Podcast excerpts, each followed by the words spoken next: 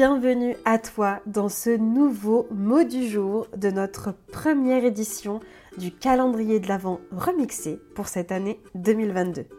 Je t'accompagne du 1er au 31 décembre et pas seulement jusqu'au 24 avec un petit vocal spécial relation aux autres pour t'aider à voir ce qui te bloque et ce que tu pourrais faire et voir les choses sous un nouvel angle. Je suis Mathilde Arnaud, coach de vie experte en relations aux autres et en discussion inconfortable comme j'aime le dire, et j'ai eu la chance d'accompagner une trentaine de femmes et d'hommes à arrêter de dire oui oui avec plaisir! Alors que il elle pense non mais en fait fous-moi la paix bordel! Et particulièrement dans mon programme de coaching phare courageusement vulnérable. J'avais à cœur de t'aider à clôturer cette année 2022 avec de nouvelles pistes, des prises de conscience, des déclics et des décisions à prendre pour toi pour que 2023 soit ton année et ne soit plus une année où encore une fois tu te fais passer après tout le monde. Alors je suis très très contente de dire que dans cette podcast là, ce ne sera pas moi que tu entendras, mais ce sera Valérie. Alors Valérie, c'est qui? Bah, C'est ma chère maman qui est aussi coach et qui travaille avec moi dans le cadre de Courageusement Vulnérable. Et aujourd'hui, elle a accepté mon invitation pour prendre la parole du coup dans le cadre du calendrier de l'Avent. Et je suis super contente parce qu'elle a plein plein de sujets à te partager. Donc tu la retrouveras dans quelques épisodes à partir de maintenant, par-ci par-là jusqu'au 31 décembre. Donc j'ai hâte du coup que tu puisses écouter ce qu'elle a à nous partager avec le recul aussi qu'elle a sur certaines situations. Et je te souhaite une très très belle écoute. Aujourd'hui, j'ai envie de partager avec vous euh, un postulat tout simple. Euh, accepter qu'il n'y a que nous qui nous comprenons. Que nous. Alors, parfois peut-être un peu les autres, mais 95% du temps, c'est que nous. Et, c'est marrant que j'ai envie de parler de ça parce que bah, aujourd'hui, on est entouré de euh, communicons, travailler avec les autres, accepter les autres, prendre en compte l'autre sans s'oublier soi-même, bien évidemment. Mais on est très tourné vers l'autre, etc., ce qui n'est pas une mauvaise chose en soi. Sauf qu'à un moment, on veut bien comprendre l'autre, mais surtout, euh, en fait, des fois, on ne se comprend pas. Et, le plus important, à mon sens, euh, enfin, en tout cas, voilà, c'est déjà de nous comprendre, nous connaître, pour ensuite être capable de pouvoir comprendre l'autre. Souvent, on, est dans cette, bah, essaye de le comprendre, tu vois bien, elle a des difficultés, c'est compliqué. Euh, oui, d'accord, mais en fait, euh, moi, je ne comprends pas forcément ses difficultés, ses problèmes, etc., parce que je ne suis pas elle. Et c'est pour ça que j'ai envie de dire que la seule personne qui puisse mieux nous comprendre, euh, c'est nous, en fait. Après, j'ai quatre réflexions là-dessus. La première, c'est, bah, moi, je décide d'être en accord avec moi-même. Je prends cette décision aujourd'hui pour me comprendre, pour mieux me comprendre et pour, quelque part, ben, me respecter, m'écouter euh, mon Jean-Mich, qui est avec moi, euh, qui est mon compagnon de tous les instants, qui m'a protégé, qui m'a aimé, qui m'a, qui me comprend. Mon Jean-Mich me comprend. Quand il me dit que c'est dangereux de me mêler aux gens, il a raison, il me comprend, il sait que j'ai peur. Il sait bien que ça va me mettre en difficulté. Et lui, ce qu'il veut, c'est mon bonheur.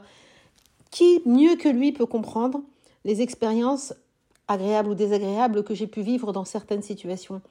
Donc il me comprend à fond. Alors c'est super, c'est mon meilleur ami. Ou pas. Par contre, j'ai aussi d'autres choses, d'autres choses en moi qui, existent, mon intuition. Des fois, je sens, je le sens. Alors, Jean-Mich, c'est pas forcément OK. Hein. Euh, euh, par exemple, je veux faire quelque chose, entreprendre un nouveau projet.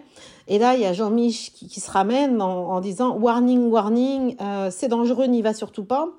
Alors que moi, au fond de moi, je sais que hum, il y a un truc. Alors j'entends bien Jean-Mich, mais j'ai juste envie de lui dire non mais attends, écoute, écoute. Ouais, je sais que c'est dangereux, mais mais tu vois là, je sens qu'il y a un truc. J'en ai besoin. Et justement, ce fameux j'en ai besoin, bah, qui mieux que moi peut, peut comprendre et peut sentir mes besoins? Il n'y a que moi qui peux comprendre mes besoins en fait. Il n'y a que moi qui, qui puisse savoir exactement de quoi j'ai besoin. Là où le bas blesse, c'est que ben, il faut prendre ce temps d'écouter ses besoins. Et ces besoins, ils sont importants pour moi, il faut que je les comble. Et c'est ce qui m'amène à avoir parfois des, des attitudes qui ne sont pas forcément en cohérence avec ces besoins, mais des fois aussi j'ai des attitudes qui le sont. Et j'ai envie de croire plutôt en 50% de, des attitudes que j'ai correspondent à mes besoins, heureusement. Si je dois focaliser sur euh, ce qui va pas. Et pourquoi Pourquoi j'ai cette foi? Parce que bah on est tous euh, on est tous animés par des valeurs. On a tous des valeurs au fond de nous. même si on les voit pas et qu'elles sont pas conscientes, c'est ces valeurs qui nous font qui nous font avancer et qui sont en lien directement avec nos besoins, avec notre intuition et bien entendu Jean-Michel là pour nous protéger. Donc vraiment, moi je décide aujourd'hui d'être en accord avec moi-même en écoutant mes besoins, en essayant en tout cas de capter mes besoins de suivre mon intuition, d'entendre Jean-Mich me parler, je suis OK. Mais ceci dit, on peut aussi essayer et on peut trouver une alternative pour répondre à ce besoin sans pour autant nous mettre en danger. Ça, c'est la première chose. La deuxième chose, c'est que je décide aussi de ne plus attendre l'approbation ou la validation des autres. Alors, c'est pas parce que je suis pas en train de dire euh, rien à faire des autres, hein, pas du tout. Euh, les autres, j'en ai besoin, je communique avec eux, ça me fait du bien, ça comble mes besoins, ça comble mes valeurs, ça va dans le sens de mon intuition, j'aime connecter, c'est ok. Par contre, quand je parle de ne plus attendre l'approbation des autres, c'est déjà décider pour qui je le fais. Quand je fais quelque chose, quand je comble un de mes besoins, je le fais pour qui? Je le fais pour moi, parce que j'en ai envie, parce que ça me fait plaisir, parce que j'en ai besoin. Parce que ça va, ça nourrit mes valeurs. Et même si Jean-Mich, des fois, il me dit euh, Oui, alors t'es sûr? Parce que là, en fait, l'autre fois, tu sais, tu te souviens, on avait fait ça. Et c'est Non, mais Jean-Mich, c'est bon, je, le fais. Alors évidemment, c'est compliqué. Euh, on ne peut pas toujours euh, se discuter avec Jean-Mich, surtout quand on est en public, parce que ça ferait bizarre. Mais ceci dit, moi, la première piste que j'ai pour me dire ça, c'est je le fais pour moi, en fait, je ne le fais pas pour les autres. Euh, la reconnaissance ou l'approbation des autres, je décide, je décide que ce n'est plus un sujet, ce n'est plus une charge mentale, ce n'est plus un brouhaha. J'ai été amenée à faire, en décidant ça, moi je me suis surprise à faire des choses, à produire des choses. Euh, et ça fait bizarre de se dire ah ouais mais est-ce que les autres non en fait Valérie? Tu t'occupes même pas de ce que les autres vont penser tu as envie de le faire fais-le évidemment on est d'accord qu'il faut pas que ça prennent le pas, que ça mette en danger la vie d'autrui. Bon, mais on n'est pas là-dedans. C'est juste des décisions du genre, euh, oh, tiens, en réunion, ben, je vais présenter ce projet-là parce qu'il me plaît. Voilà, on n'est pas dans... Donc je décide en fait de ne pas attendre l'approbation des autres et de le faire pour moi parce que j'en ai envie et parce que ça me fait plaisir. Et du coup, mon troisième, ma troisième décision, ben, elle découle de celle-là en fait. C'est décider que mon choix est OK. Mon choix, il est OK, il est essentiel, il est important pour moi, il est aligné. Euh, je me pose la question, comment on peut savoir ça? Moi, c'est si je ne le fais pas, qu'est-ce qui se passe? Qu'est-ce qui se passe en moi? Qu'est-ce que je ressens? Est-ce que c'est agréable, désagréable? Et si je le fais, qu'est-ce qui va se passer pour moi? Est-ce que ça va nourrir quelque chose dont j'ai besoin? Donc c'est ces petites questions-là que je, j'essaye de me poser. Et en tout cas, je décide de toute façon à postulat que le choix est OK en fait. Si je veux le faire, si j'ai décidé de le faire, c'est que ça me fait du bien. C'est ce dont j'ai envie.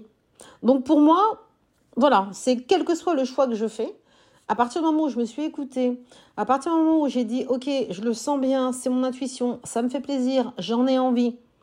Si je le fais pas, ça va ça va pas être agréable pour moi et je pense qu'il faut que je le fasse, et eh ben je le fais. Le dernier truc et c'est celui qui me fait le plus sourire en fait, c'est aimer ses drivers. Alors, euh, si je parle de drivers, vous savez, les petites phrases euh, que l'on se dit euh, qui conditionnent un peu nos comportements. Alors, je parle des cinq drivers de personnalité hein, tirés de l'analyse transactionnelle.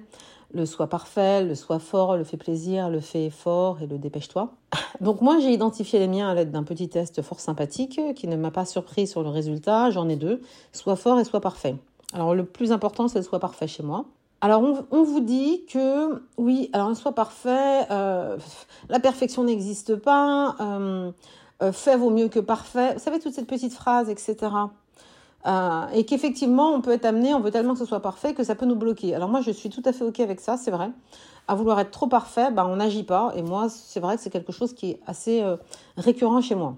Ceci dit, il y a des moments où c'est pas bloquant. J'ai envie de dire, oui, je suis un soi parfait. Et alors? Et alors? Oui, il y a des moments, c'est bloquant et j'en prends conscience et je peux travailler dessus. Mais le soi parfait, c'est moi en fait. Ça représente mes valeurs. C'est comme ça que j'ai été élevée.